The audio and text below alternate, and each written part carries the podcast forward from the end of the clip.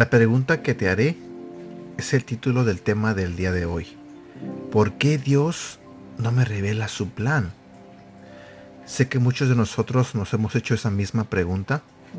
A veces queremos saber lo que tiene el futuro para nosotros y nos olvidamos que tenemos que confiar en Dios. Bueno, el día de hoy el devocional te explicará el por qué Dios no nos revela su plan. Buenos días, mi nombre es Edgar y este es el devocional de Aprendiendo Juntos. Hace unos meses, antes de que escribiera este devocional, hubo una época de mi vida donde tenía que tomar decisiones difíciles y no sabía qué debía hacer al respecto. Recuerdo bien esa temporada porque fue una temporada de mucha angustia y sobre todo de mucha oración.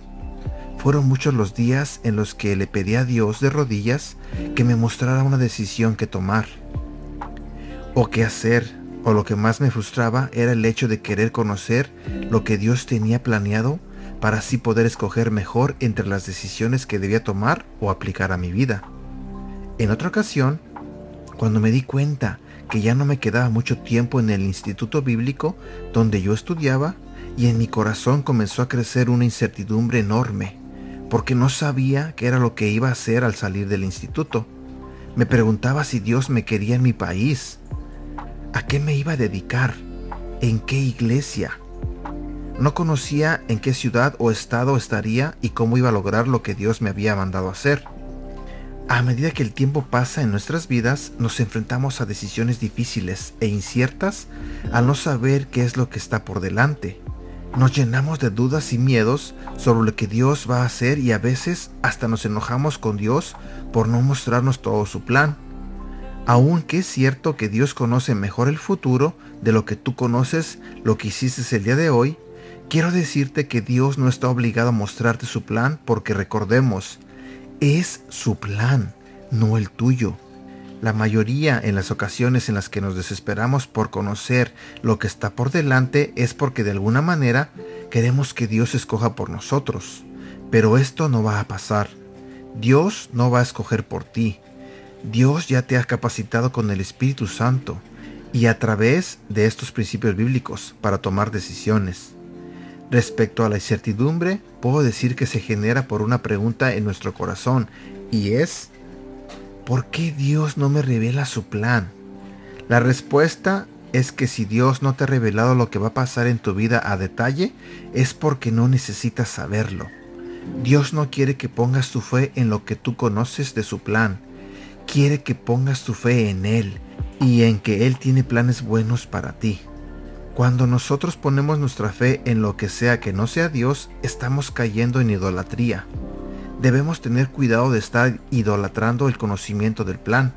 Esto es una idea falsa de seguridad y una medida desesperada por tener el control. Pero rendir nuestra vida a Jesús significa también ceder el control de la misma a una autoridad mayor.